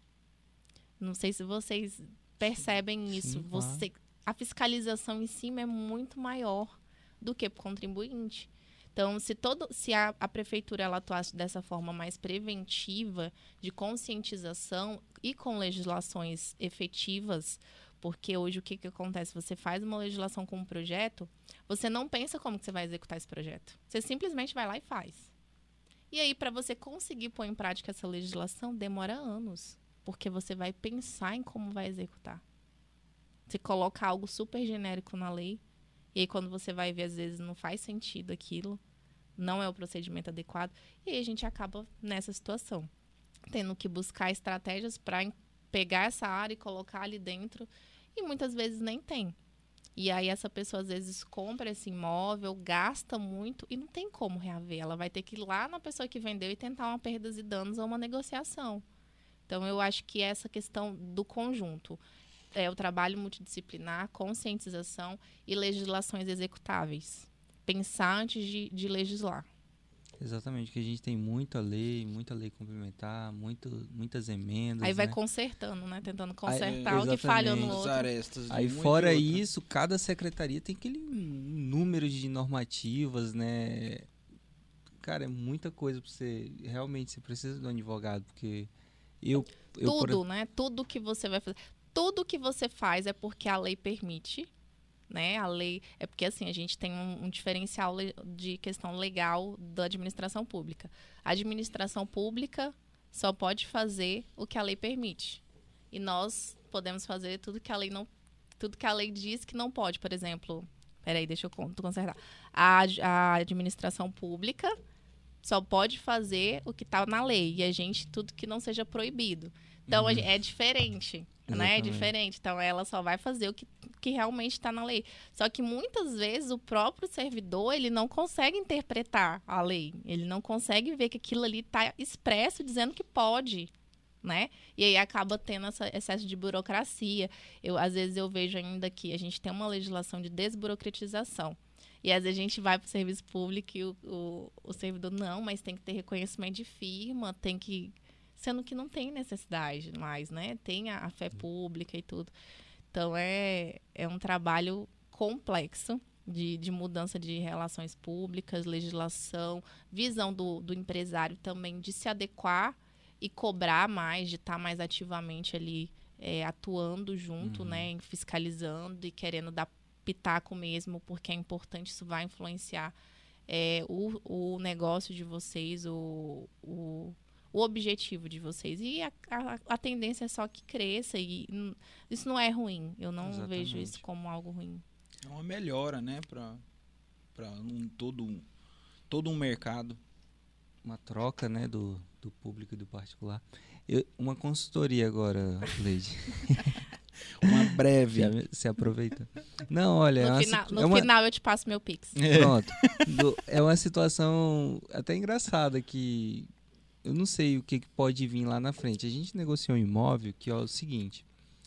Na, na, inter, na inteiro teu do imóvel tá 10 por 20, né? Só que se você vai no imóvel, ele é 10 por 30, só em loco, né? E esses 10 por 30, ele tá todo construído. E na beira do muro de trás passa uma vala, né? É ali no Liberdade, passa uma vala. Só que é, esses 10 metros não tá na inteiro teor, mas também, tipo, o imóvel não é irregular. Ele já foi financiado, inclusive foi vendido financiado agora. Tipo, tá passando tranquilo. É, eu, eu não fui atrás, mas isso é normal? Tipo, tem alguma lei que ampara isso, que deixa consolidado esse imóvel? Então, na verdade, hoje a gente tem uma ação civil pública é, de 2011 do Ministério Público pedindo que o, o- a prefeitura ele toma provi- tome providências nessa situação. Acredito que seja até algo semelhante à, à minha cliente que está com o imóvel para ser demolido. Mas o dela, lógico que estava tá em área do Estado, mas a discussão não era se era propriedade ou não. É questão de se, era- se ela era proprietária ou se ela era posseira. Não era discussão. Aham. A discussão é que ela construiu na área de preservação permanente. É, é a mesma situação. né? Construção Entendeu? irregular, né? Então, a construção. Não, ela é mais a questão ambiental mesmo, né? Ah, Nem a, que- a dela é irregular, do seu cliente não é, porque tem, tem, tem registro, foi Não, financiado, É, tudo. Exatamente. Só que daí só tem a parte construída só da casa. E aí, o que que fundos. tem? Tem uma legislação que é ainda uma legislação que não está em uso por conta dessa questão de não tem, não sabe como executar, Uhum. é de regularização. Só que aí vai ter um, um- uma metragem, é o mínimo 15 metros da, Isso. do mínimo 15 metros. E aí, se realmente for oficializado e tudo, aí vai realmente vai tentar fazer a demolição. A prefeitura pode tentar fazer a demolição até dar os 15 metros. E isso a prefeitura mesmo que vai Geralmente, loco? sim, é feito por fiscal, aí faz a autuação. Como É. tem essa tem essa essa ação civil pública e eles foram determinados pelo MP para que seja feito, mas aí é aquela questão do, do, do que eu falei, a gente precisa entender o que que é o que que é possível recuperar, porque às vezes é uma vala que não tem nem utilidade, mas só joga um lixo Sim. né? Não tem como recuperar. E aí, é, já de forma preventiva, dá para fazer um estudo, né? Um Hum. estudo do, da localização do ambiental, para mas como tem a questão hidro, acredito que precisaria de um geólogo, não sei se precisaria de um geólogo para fazer junto, mas tem chances. Inclusive, é, é, de repente a área dele até esteja dentro dessa área, dessa Desses ação civil processos. pública. Uhum. Então pode lá na frente vir um Ter problema. algum problema. Por causa da construção está. Não avisei. Inclusive, é uma coisa até que é. É uma coisa que até pode que vocês é bom observar, né? A questão da, da das, dos marcos na Interuteu e os marcos reais. Que pessoa que hoje vai comprar um imóvel que vai lá e leva alguém para medir? Exatamente. Aí depois, ah, mas dá para reaver, né? Porque se você comprou a mais, Nesse caso, ela pediu a topografia. A topografia a gente fez. Fez o ponto dos 20 metros e fez com 30 e entregou para ela. Então, assim, o que que eu, o que que eu, eu, eu percebo aí também, se acontecer, tem matéria de defesa, porque a construção teve, a- teve fiscalização da prefeitura, teve autorização, entendeu? Aí a estratégia de você já pensar que se acontecer tem, tem que Passo- ser resolvido. Passou por algum motivo, né? Por que, que não falou, né? Lá Entendeu? atrás. E tem alguma coisa que, vamos dizer, que fique do lado desse consumidor aí que vai ser demolido? É, não sei, ter um menor na casa, ter idoso. Não, por exemplo, essa Quando chega realmente na, no Obrigada. vamos demolir. Olha, essa situação é, Bota um café pra mim, especial, por exemplo, o MP, e- nessa, nessa, nessa cliente, ele- o MP ele se manifestou desfavorável à demolição, ainda que a ordem de desocupação tivesse vindo de uma ação civil pública. Mas Entendi. ele considerou é, contra a demolição por conta daquela questão que eu falei. De, de verificar qual, qual direito ali Não teria como ser recuperado o que estavam colocando como. É, e aí ou você desocupa ou você indeniza, entendeu? Entendi. Porque, por exemplo, no caso do, do, do dele, Obrigado. como foi tudo certo, na pior das hipóteses vai ter que ter uma indenização. Entende? Aí quem que indeniza? É o município. O município é obrigado a indenizar o- a pessoa que está perdendo o imóvel ali. É, mas aí é outra briga, né? Porque ele quer dar o valor dele. Isso daí entra em precatório? É precatório? É Então indenizatório. entre numa fila gigantesca, né? Deus É, é, mas mais. Esses processos aí também, essa ação civil, por exemplo, Aí depende do valor da, pra É. entrar em precatório. ela- elas não têm uma previsão assim, né? Elas podem durar anos ainda, O né? quê? Essa ação civil. É, ela é de 2011. Então, Olha, até já hoje tem não. Mais de 10 anos já, né? Então, Mas é, esses processos eles andam ou eles ficam parados por muito tempo? O que que trava esses processos? Olha, essa em especial que está travando é a execução mesmo da sentença. Né? Que, que a ação civil pública já foi sentenciada para fazer a desocupação e a recuperação. Uhum. E a desocupação realocar as pessoas em outros lugares. Hum. Aí enquanto não tem essa realocação, Aí ficou o MP em cima da prefeitura e a prefeitura dizendo que não tem como fazer. que beleza. Mas é uma incerteza. Como que a pessoa vai viver com uma incerteza? Eu sempre falo, é, faz análise de risco antes de adquirir o imóvel. E não é análise de risco para o seu corretor ir lá e tirar a certidão de TTO e a certidão. é uma análise de risco aprofundada, jurídica, é, ambiental, se tem algum, alguma ação, alguma ação, se tem alguma execução desse, desse vendedor, se ele está mentindo que ele é casado ou que ele não é, porque às vezes acontece a pessoa chegar, ah, eu sou solteiro. Aí ele tem uma certidão de nascimento ali e te apresenta. É verdade. Entende? Uhum, e ele é sim. é casado. Acontece. E acontece. Então é, é de ter essa diligência mesmo, de tirar certidões, de pesquisa jurídica. Ah, a pessoa morou é, muito tempo em outro estado e veio para cá. Investiga essa pessoa no outro estado. Será que não deixou alguma coisa para então, trás? Então, eu, eu, eu faço essa, essa análise e muitas vezes acontece de eu falar, olha, a minha, o meu papel é viabilizar o seu negócio, mas quando eu vejo que tem altos riscos, eu, eu dou um parecer negando. Não compre. Aí fica por conta do, do, do, comprador. E esse parecer ele é muito interessante porque quando surge demandas, igual esse seu cliente, se ele tivesse feito um parecer lá na época, ele pode usar esse parecer. Ah, olha aqui, juiz, eu tomei todos os cuidados preventivos, fiz estudo, fiscalizei junto com a prefeitura, ela disse que estava tudo certo. Fica do Entende? lado dele, né? Ó, é um documento válido, porque você contratou um especialista, ele te deu um parecer, ele analisou todos os documentos, ele analisou certidões, analisou certidões tributa do tra trabalhista, é, se tem algum imposto, alguma coisa, entende? Uhum. Então, é um serviço importante que as pessoas só percebem que é importante quando acontece o problema. Merda, e aí, às né? vezes, ainda quer colocar a culpa no corretor. A culpa é ah, sempre do Vinícius. A culpa é do corretor que não. Mas aí, aí já entra o advogado também defendendo o corretor, né? Sim, ah, com certeza.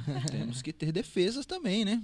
Mas é muito importante contratos de compra e venda, gente, muito claros. Eu falo que cada contrato é um contrato. É, eu vejo muitos contratos de locação feitos, assim, valores altíssimos. Assim, já vi contratos de 20 mil mês serem feitos de copia e cola da internet e não traz nenhuma segurança. É antecipação de pagamento com garantia.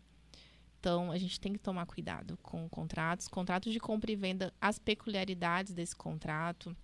Ah, tá comprando, tá fazendo uma permuta.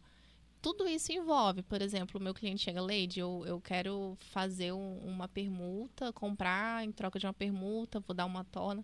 Eu vou fazer análise do imóvel que ele está permutando Pegando. também, entendeu? Então, é um cuidado. E aí, pegar ali a vontade dessas partes e colocar num contrato. Ah, digamos que não vai ser feita a escritura pública agora, mas ainda assim é bom você ter um contrato, né? De repente você pegar esse contrato e, e, e transcrever ele ali na, junto com a escritura pública, algumas uhum. condições. Hoje, por exemplo, a gente já consegue, com essa nova legislação de, de dezembro, já fazer a solicitação da inadimplência é, extrajudicial. Por exemplo, você faz uma negociação, eles fizeram uma escritura pública e houve uma inadimplência. Sim. E aí você já vai lá e pede o cancelamento da, da escritura pública. É, ele, a pessoa é notificada, se ela não, não pagar ou não desocupar o imóvel, o cartório vai te dar uma certidão e você tem um documento com fé pública. Que o imóvel é você, é seu novamente. E você vai lá, ingressa judicial. A chance de ser muito mais rápido, uhum. né? De encurtar o caminho, então é, é, realmente pensar fora da caixinha. Legal, bom saber também, porque a gente trabalha com bastante com isso aí. Agora mais no interior, né? Exatamente. E ainda mais no interior. É, né? Se no... a gente acha que a gente é irregular, imagina é. no interior aí. Mas o interior é, é diferente, eu acho, que da, da, capital. Porque aqui foi povoado primeiro, né? Então foi um negócio meio que de qualquer jeito. Até a infraestrutura do interior ele é, é, ela é diferente, é diferente, né? É é diferente. E aí a questão da voltando do contrato que eu sempre trago, assim, que para vocês também trazerem na, quando vocês estiverem fazendo negociação, é muito mais fácil vocês preverem problemas, principalmente quando a gente tem experiência a longo prazo do que os seus dois clientes que estão ali super felizes, um com dinheiro, o outro querendo comprar casa, não tá tudo bem, tá tudo certo, a gente tá tranquilo, não tem conflito. E se daqui dois anos tiver conflito? Vocês já é. precisam prever tudo isso. É igual isso. trabalhar com ágil. Trabalhar com ágil, risquei da minha vida tem alguns anos já, porque é uma dor de cabeça futura. Nossa, é muito. Esse, esse, eu estou tentando fazer uma negociação de um contrato é, que foi muito mal elaborado. é, a pessoa financiou pela caixa e aí vendeu a sessão, Sim. né? De forma particular. Uhum. Só que não tinha no contrato como que o saldo devedor ia ser pago. E aí a pessoa inadimpliu e agora tem a omissão ali da cláusula que não tem. Se a pessoa ia assumir as parcelas, se a Eu pessoa ia peguei- pagar o saldo. Já peguei um negócio assim também. Cheguei na janela mesmo, já me despedi do cara. Falei, ó, boa sorte pro senhor, tomara que dê tudo certo, mas. é, acaba que uma pessoa ali paga o pato, né? Perde a casa por, por não ter esse conhecimento de. um e aí, como não teve a omissão, a pessoa tá só pagando as parcelas do Sim. saldo devedor, tá pagando mensal. E aí a pessoa tá com imóvel financiado no nome, precisa comprar outro imóvel, não tem como Não financiar como. novamente. Entende? A- a- o meu papel ali vai ser trazer essa situação e trazer estratégias, trazer fórmulas de resolver. Porque ambos erraram, Sim. né? Só que o erro vai prejudicar mais o comprador, o vendedor. Entende? Sim. Então é E, complicado. não, Mas e- e aí é bom quando os dois ainda estão vivos, né? Quando- É, mas aí não prejudica quem é o é, quem comprou essa sessão, porque assim, ele acaba que o dinheiro dele já foi, o imóvel dele está indo e ele fica de mão abanando. Então, o vendedor, no caso. Eu falei o comprador? Não, o comprador mesmo, o comprador da Não, sessão. no caso, eu, no caso é o ven- o vendedor. Por quê? Ele tá. Não tem. Não tem. Não tem. Ambos são prejudicados, mas eu entendo que o comprador, o vendedor, ele, ele se prejudica mais porque ele tá sem poder financiar, Uhum, ele não tem como cobrar o valor integral porque não tá no contrato, sim. ele tá recebendo parcelado, a propriedade não vale mais o preço que foi pactuado antes Sim. né? Teve um, Reajuste. ele vendeu em 2018, 2019, então teve uma valorização. E aí ele não pode dispor do imóvel. Ele não tem o que fazer, ele tá de mãos atadas, assim. No final, se brincar, ele vai ter que abrir mais mão do que o entende? Quem tá comprando Porque o prejuízo para ele tá, nesse momento tem sido menor, maior, por ficar com o nome atrelado ali. atrelado e sem o dinheiro, né? É, então, mas nessa situação, e quando ele pega o dinheiro, que ele passa o, o direito para outra pessoa assumir aquele contrato, ele pegou o dinheiro ali da sessão. Não, aí tem as cláusulas de, de a multa de rescisão, devolução, por exemplo. Aí você coloca multas, né? Se, no caso dele, ele esqueceu o principal, mas ele lembrou da multa. e, Porque aí, o, o contrato da internet vem a O- multa. é, né? o importante é que tenha a multa. e aí tem a multa. E aí um ou, negocia a multa, ou quem tá rescindindo paga, ou quem tiver inadimplente paga pro outro, entendeu? Essas multas, ela tem algum valor que é considerado exagerado? Tem alguma porcentagem para isso? Olha, depende do contrato. É, quando é incorporação, essas coisas tem, Sim. né? O, o judiciário aí tem entendido de 10%. Apesar que a gente vê contratos com 30, 20. Mas se torna abusivo ou não? abusivo. É. Se torna entendimento abusivo. A única forma que você, incorporador, já pega a dica, eu só não Hum. vou dizer como que faz, é você ter um incentivo fiscal que você consegue no distrato negociar até 50% Hum, De multa? de multa no distrato. Caraca, aí, ó. Bom, hein? Isso é bom. Leide, é, recuperação judicial. Você, você consegue dizer pra gente o que é uma recuperação judicial, principalmente de empreendimentos, que como você falou, acontece muito aqui, um dos casos bem aqui do lado do Ecoville, né? Você, consegue explicar pra gente o porquê que acontece e, e o que que é uma recuperação judicial? A recuperação judicial ela é uma forma da empresa é, negociar com os credores dela um plano para pagamento para não decretar falência. Então, eles levam a situação para o judiciário, o judiciário nomeia um administrador judicial. Não chega a falir, então? Não, Ah, ele, ele vai fazer um, um plano de pagamento para esses credores. E aí, se ele não conseguir cumprir esse plano, aí sim é decretada a falência. Mas é, é uma questão preferencial de plano de negócio, de, ne- de credores. Aí chama todos os credores da empresa, né? Os credor, os, quem é credor, quem tem de- é, valor a pagar, enfim. no caso, já o próprio consumidor, eles também chamam? Todos, aham, todos os representantes. E aí negociam ali a forma de pagamento. E aí o, o administrador judicial nomeado pelo juiz que vai fazer essa, essa fiscalização do plano de pagamento. Aí vai negociar por um tempo, né? Uhum. E aí, se ele não cumprir, decreta falência. Se ele cumprir, No- no ele, teve a- ele, ele consegue voltar para o mercado. No caso, é, essa, esse plano de pagamento é com, vamos colocar aí, unidades ainda disponíveis que vão ser vendidas para ser pagas. Então, no- na recuperação judicial é chamado todos os credores dele mesmo, não só do empreendimento. Hum, Entendi. Ah, credor tributário, credor de. Às vezes ele fez uma compra, trabalhista, todos. É um plano de recuperação com todos. entendi. E aí tem uma ordem preferencial, né? Trabalhista. uhum. entendi. E aí, é, esses recursos vão se demandar com a- a- as- os dividendos que eles têm. São, é, e são feito tudo judicial. É. Aí eles vão. Aí depende, né, de como eles vão, vão fazer essa. Porque assim, se a gente vê se a pessoa não tem nada para receber, fica difícil fazer uma recuperação judicial, Sim. né? Porque que- plano que ele vai oferecer? Então, às vezes, ele, ele tenta negociar créditos para ir fazendo essa- esses pagamentos, aí depende muito da situação da empresa. Entendi. Mas, De tá basicamente, rombo, né? De forma muito fácil de ser entendido, a recuperação judicial é isso. Ele vai entrar com um processo, né, informando a situação dele, que ele não consegue mais manter a empresa. E aí o juiz nomeia esse administrador e eles montam um plano junto com os credores. Isso, de uma certa forma, tem uma fé, né? Nisso daí, em, em antecipar, né? Do que deixar Sim, a falência sim. acontecer. Aham, Tem muitas empresas que preferem fazer do O que jurídico, vamos dizer, a parte jurídica é, é olha com bons olhos uma situação deixar... dessa. Exatamente. Entendi. Existe alguma é, punição ou compensação jurídica? Na recuperação? É? Não, a punição é mais a questão dos juros, né? Atualização monetária. Não tem uma. uma... Se ele conseguir, é como se fosse um. Ah, uma. Não é uma compensação. É como se você tivesse feito mesmo um, um acordo com alguém Uhum. e você limpou seu nome e tá tudo certo. Né? Vida que Mas segue. é a vida que segue. Mas muitas vezes essas empresas não conseguem voltar para o mercado.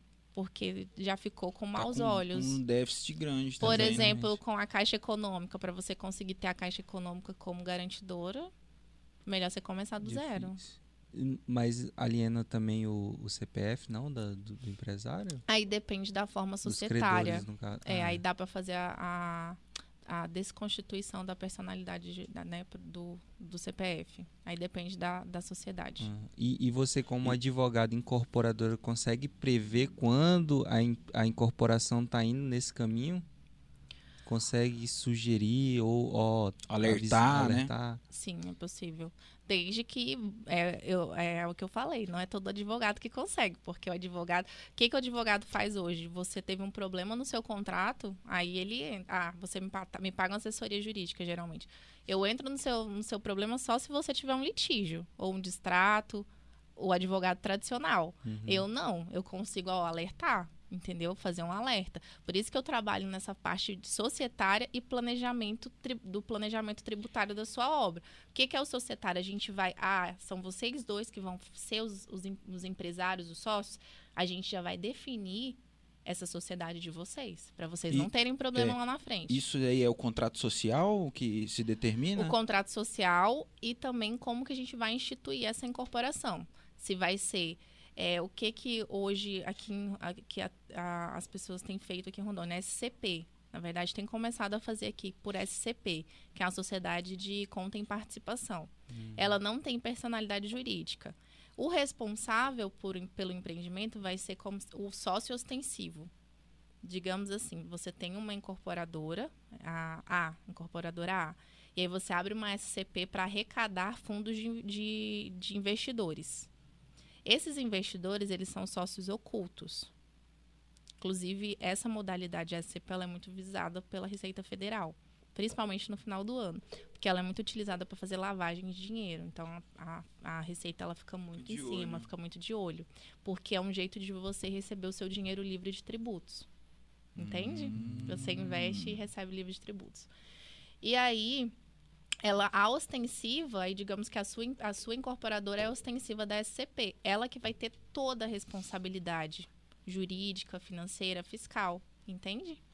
É uma modalidade de incorporar. Aí tem a SPE, que é com propósito específico, que você vai abrir um CNPJ Então, esse, esse é o pra aquilo. planejamento, é a gente entender qual é a, a sua necessidade e o que vai te trazer mais incentivo fiscal, menos prejuízos, Mais, mais, lucro. mais garantia. Por exemplo, você vai vender um imóvel para um consumidor. Tu sabe explicar para ele o que que é um patrimônio de afetação para converter isso em venda e dar segurança para ele? Ah, não sei, acho que não. Vou falar que é o patrimônio da família dele, ele é pra sempre, os cachorros, Meu menino. Deus. Deixa eu contar. Deixa eu Não, a gente tem a dona Marta, que é É, nossa contadora. ela contadora que se vira é- quando, quando- Mas explique pra nós, que isso daí já fiquei Sim, sim. curioso Eu pra vou saber contar uma história. Eu vou contar uma história Legal, que vai ficar conte. mais fácil. Ah. Como que surgiu o patrimônio de afetação? Vocês já ouviram falar da Unicol? Incol? É? Incol. Uma grande construtora incorporadora é de Goiás. Não. A Incol, o que, que ela fazia? Ela foi, acho que na década de 80, uma grande incorporadora no estado de Goiás, mas chegou a ter empreendimentos no país inteiro. Ela montava um. Ela lançava um empreendimento e começava a construir. Qual é a parte mais barata do empreendimento? O início. Isso. Então ela vendia tudo, tinha muito dinheiro em caixa. Mas a obra não precisava de dinheiro. O que, que ela fazia? Pegava o dinheiro dessa obra e lançava outro empreendimento. Uhum. Usava o dinheiro, A vendia, pedalada. Usava, fazia outro empreendimento. Nisso ela deixou, acho que se eu não, não tô enganada, mais de 4 mil pessoas, 40 mil pessoas sem apartamento, Sim. sem o que comprou. Caralho. Porque ela não. A hora que chegou na parte do acabamento não tinha dinheiro. Sim. Ela já tinha ido investindo, investindo e não tinha dinheiro. E aí o patrimônio de afetação ele veio como uma forma de incentivo fiscal. É, na verdade, de proteção para o consumidor e incentivo fiscal para o empresário. Uhum. Então, ambos ganham. O patrimônio de afetação é uma blindagem patrimonial daquele empreendimento.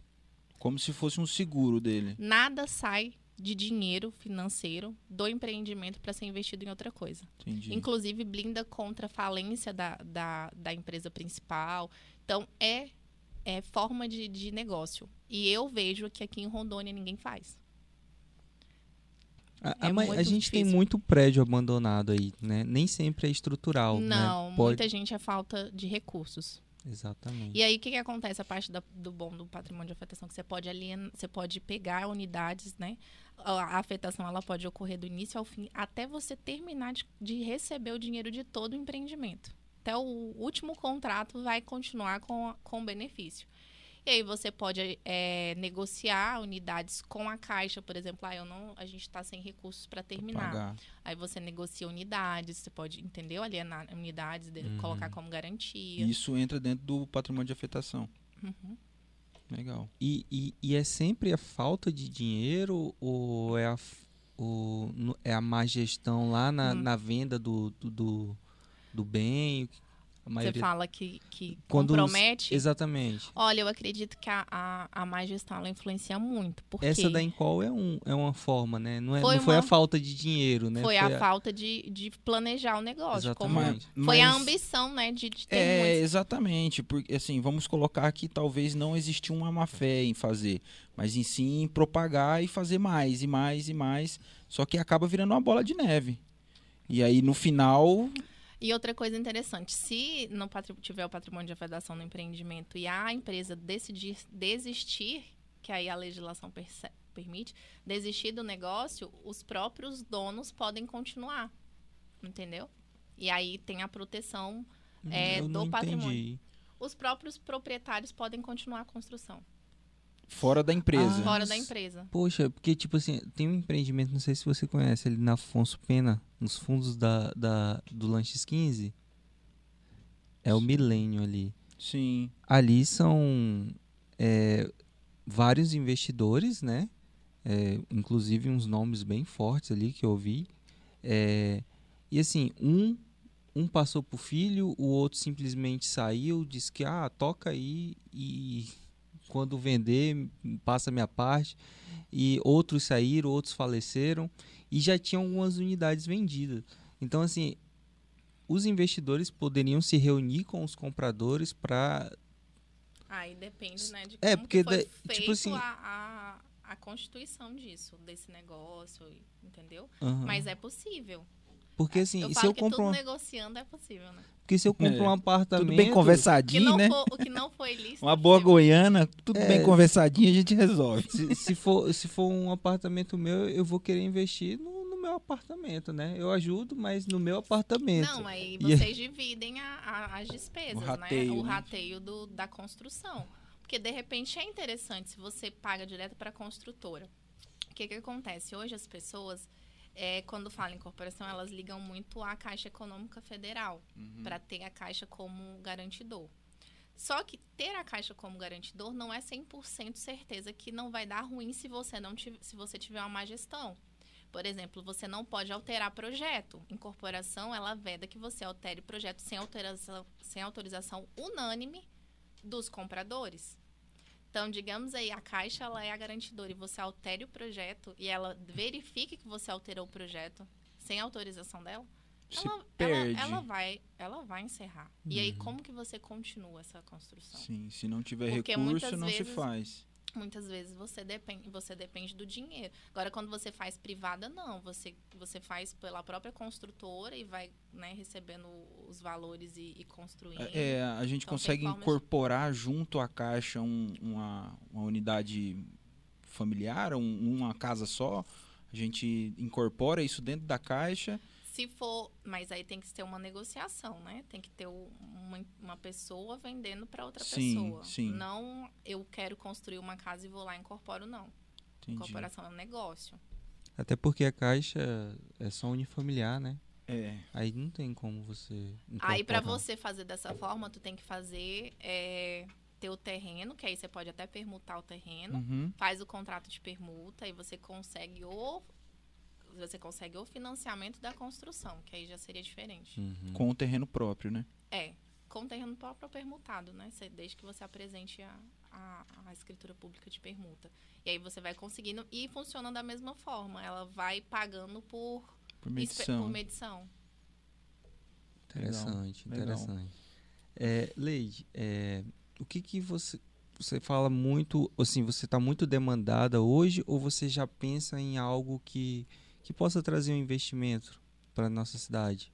Se eu pretendo investir, Não, assim, Não você já você já visa, por exemplo, um empresário desse lá do, do Goiás, falar com ele para ele vir, você faz esse tipo de negócios também de trazer um cliente para cá?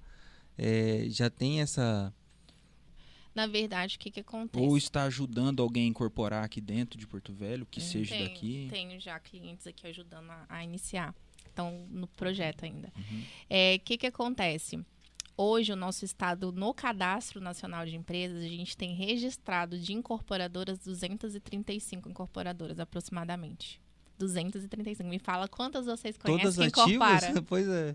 Quase nenhuma. A maioria, às vezes, tem imobiliária que acaba colocando como, como secundário e não, não, não, Não não pratica a atividade. Então, eu estudei esse mercado para ver quanto que a gente tinha a nível de país, né? Uhum. Então, em Rondônia, a gente tem pouquíssimas que incorporam. Eu acredito que são. Não dá nem 10, assim, que incorpora, que faz a incorporação. E ainda tá de forma equivocada. Exato. Né? Tá, mas essa incorporação ela não existe por custo, por leiguice, por quê? Olha, eu acredito que por leguice. Eu acredito, porque é até um trabalho que eu quero fazer realmente é dar palestra, trazer consciência dessa do, do que é, porque é- fica um pouco difícil eu vender o meu, né, eu, eu mostrar para o meu cliente qual é o benefício dele me contratar se ele não entende O que, o que inicial, fazer, né? o inicial. Exatamente. Então eu acredito que seja muito por isso. Porque eu já conversei com empresários que incorporam que eles não sabiam a diferença do patrimônio de afetação há muito tempo. O que, que era uma SPC, uma SCP, uma SPE. Então eu vejo que não é porque ele não. É, não é porque ele não queira ou que ele haja de má fé, enfim. É porque, de fato, ele não entende a Não- parte Não do procura negócio, Exato. não empresarial entende, do negócio. saber, né? E aí, às vezes, muitas vezes, as, as empresas contratam advogados, às vezes, por preço e não por valor agregado. Sim. E aí, o advogado só sabe fazer o contencioso, a É parte com arroz, né? trabalhista. Não entende do negócio, entende? Então, eu, eu quero trazer essa conscientização. Mas voltando para a questão do estudo de mercado. Então, a gente tem registradas muitas, que eu considero muitas, mas poucas fazem. Em Goiás, Distrito Federal e São Paulo, São Paulo tem 35 mil. Afe Maria. Para vocês terem noção quanto é diferente. Em Goiás tem 7, é, Minas Gerais é o segundo, 7 mil, em Brasília tem 6 mil. Para vocês terem uma ideia, Brasília, Distrito Federal, no caso, eles lançaram só ano passado 64 lá, empreendimentos novos. 64. Entende? Então, assim, a minha, a minha visão é que os, o, a, os empresários de Rondon não cresçam. Mas a, a minha visão a longo prazo é que esse meu trabalho ele seja conhecido no país inteiro. Entende? Legal. Porque eu sei que há necessidade. Ainda que, a, por exemplo, São Paulo devem ter muitos advogados que entendam, é, ainda é um mercado gigantesco Sim. né? E Rondônia ainda é um mercado explorável, a ser explorado, porque aqui a gente tem é, formas de fazer da forma correta e, e- trazer essa consciência, essa consciência para o empresário local e fazer o desenvolvimento do estado. Mas eu também é, tenho já até pessoa, cliente já fora. É, agora em setembro, dezembro e setembro eu vou ficar 45 dias viajando para outros, outros estados, conhecendo investi- investidores, empresas de fundo imobiliário, porque eu- é o que eu te falei, eu quero trazer a tomada de decisão jurídica para o meu cliente. Poxa, legal. Entende? Leide, eu quero recurso. Juridicamente, como a gente consegue? Leide, eu quero fazer minha casa, minha vida. O que, que a gente precisa fazer? Então, eu quero conhecer outras formas de empreendimento, conhecer é, a Vitacom. Não sei se vocês já ouviram falar, Já. é uma empresa muito grande. É, eu vou visitar eles. Então, eu tô fazendo realmente o, o fora da caixinha, né? De, de pensar de forma estratégica, jurídica e negocial. Isso é interessante. E vai trazer muito negócios pro estado. A gente conheceu ela na hora certa, então. É, eu sempre falo. Bendita a hora pô, que ela começou a seguir nós. A gente, a gente, a gente deu muito. Bendita a hora que você me notou. o- Não, e foi muito rápido. Ele me mandou na hora o print do teu, do teu Instagram. Eu falei, caralho, Vinícius, é isso aí mesmo. Que a gente tava A gente querendo queria, alguém, né? entendeu? Pra falar assim mais tecnicamente em relação ao, ao imobiliário. E a gente nem Corretor, entrou em é, lei do inquilinato, né? Que A geralmente gente é, ficou só na incorporação. mas geral- na incorporação. Gente, mas é impressionante que geralmente quando a gente é, as pessoas me chamam pra entrevista, é, a gente, eles vêm com a- o olhar do, do contrato, da Sim. locação. E tudo. E quando eu falo, fi- dá uma curiosidade, né? Uhum. Dá é porque é algo novo, eu sei É, é. exatamente. Porque assim, a gente vê. Eu, a primeira vez que eu vi é, esse negócio incorporador, eu vi com um bairro novo. Né, que Não, e coisa de fora. Não tinha nem noção de. Ah, o, o incorporador chegou, a gente via chegando um cara de São Paulo, entendeu? E a gente mesmo, quando a gente era mais novo, quando começou os negócios, vamos incorporar essas É. empresas. Não sabia nem o que tava Não, já falando. achava que era incorporar a parte empresarial. né? Exatamente, vamos Mas, quem- incorporar. mas também pode acontecer. Sim. Vai que duas grandes potências aí incorporam e faz uma incorporação. Exato. É, mas a gente não tinha noção. Pra gente É. era como se fosse abrir uma empresa, era incorporar algo, né? Mas é, eu realmente quando eu comecei a estudar, eu né, tive essa, essa- esse insight. Eu falei, gente, aqui muitas pessoas não sabem o que é isso. É. As pessoas sabem o quê? O maior demanda do mercado, regularização de imóvel. Porque tanto quando eu falo que eu faço, eu atuo em direi- direito imobiliário, as pessoas ficam, ah, você só faz contrato, É. usa capião. É desse jeito. Também, Entendemos, eu também, mas eu sou muito entendemos. boa em muito outra coisa. mais, é muito mais do que só isso, né? Não, e, e pra você ter noção, eu, como despachante, é, tipo, tem despachantes amigos que se, posi se posicionam também só. Vou regularizar só questão de imóveis do município, só imóveis do estado, da União. É tão grande o- Tão os vasto, problemas E é, você consegue. e é até legal que é, eu tenho um parceiro bem bacana na parte do da Fala o nome dele. não vou falar da parte da ai gente do despachante Aham. da que ele, correria. ele prefere trazer para mim porque eu consigo cobrar um valor pelo trabalho mais técnico Uhum. e ele ganha mais do que ele fazer o, o Ele- serviço sozinho Ganha pra ficar parado, né? não que aí eu pago ele para ele, pra ele fazer comigo Ah, entendi. Entendeu? Entendi. Uhum. aí ele fica assim ai Leide essa semana, ó. mas ele foi lá, levou uns cinco terrenos. Toma, Leide, vamos fazer. Você arrumou outro parceiro aqui já também, ó. Ele, eu ganho mais com você. E você já me dá. o- Eu só vou falando, faz isso, Caminho. faz isso, faz isso. E a expertise de vocês ajuda a deixar a fazer o serviço ficar mais rápido. é. E- Eu tava até falando ontem, a gente, nós como despa- despachante, a gente, como tá tudo digitalizado, a gente vai nas secretarias para fazer relacionamento, conversar. É, Network, você é. pede- Abre é, o processo, a gente vai É, lá eu peço conversar. tudo pela. pela é, eu até estava conversando com o secretário para disponibilizar logo para a gente ter acesso ao sistema que eles estão usando, né? Que é o TCDF, se eu não me engano. É, TC alguma coisa. Pra- que aí vai ficar mais fácil, que a gente hoje ou é pelo WhatsApp ou é pelo, ou é pelo e-mail. Pô, ia ficar Fica legal, uma né? conexão direta já, né? Legal. Inovando. Inovando. Isso é muito bom. Ô, Leide, muito obrigado. Eu sempre agradeço o Indimob Podcast por trazer pessoas assim, né, pra gente. E, e- e eu tenho certeza que a gente vai encurtar esse relacionamento já para se tornar negócios, né? É importante a gente ter pessoas como com seu conhecimento próximos, né? E eu queria agradecer. Muito obrigado mesmo. Ah, É, agradecer a prontidão, né? Que foi tão Pois. rápido assim, a gente. Isso é um empreendedorismo mesmo, né? Empreendedor nunca perde uma oportunidade. Legal, legal. É Legal. uma. Eu falo assim que é. A gente se ajuda, né? Tipo, Sim. o que, sim. que eu preciso fazer para as pessoas me darem voz e darem valor pro trabalho que eu tenho? Ter parceiros, ter pessoas que É. E- vão, vão, vão alavancar meu. Se vocês hoje tiver numa, numa conversa e a pessoa falar, ah, eu quero incorporar. Vocês vão Na automaticamente hora, falar, olha, hora. você precisa Lady. conhecer. É. E assim, eu acho que o Brasil precisa mais disso, né? Pra gente dar essa mudada de, de, de, de um jeito que o brasileiro leva as coisas, né? É, É, eu acho que, é, igual você contou a história da incorporadora, é, vai fazendo no jeitinho, levando, empurrando com a barriga. E sabe o que, é- que eu, que eu é assim. percebo? A gente estava falando da questão da tributação, né? Que desde o início eu preferi fazer da maneira correta. O, o brasileiro hoje, ele quer que o resultado seja muito rápido, Sim. Imediato. imediato. Então, ele prefere deixar de fazer o certo para ter um dinheiro aqui imediato do que perceber que a longo prazo Ele tem muito ele mais. vai ter muito É. mais, entende? É E aí é isso. A, a parte da, da, da construção civil, da incorporação.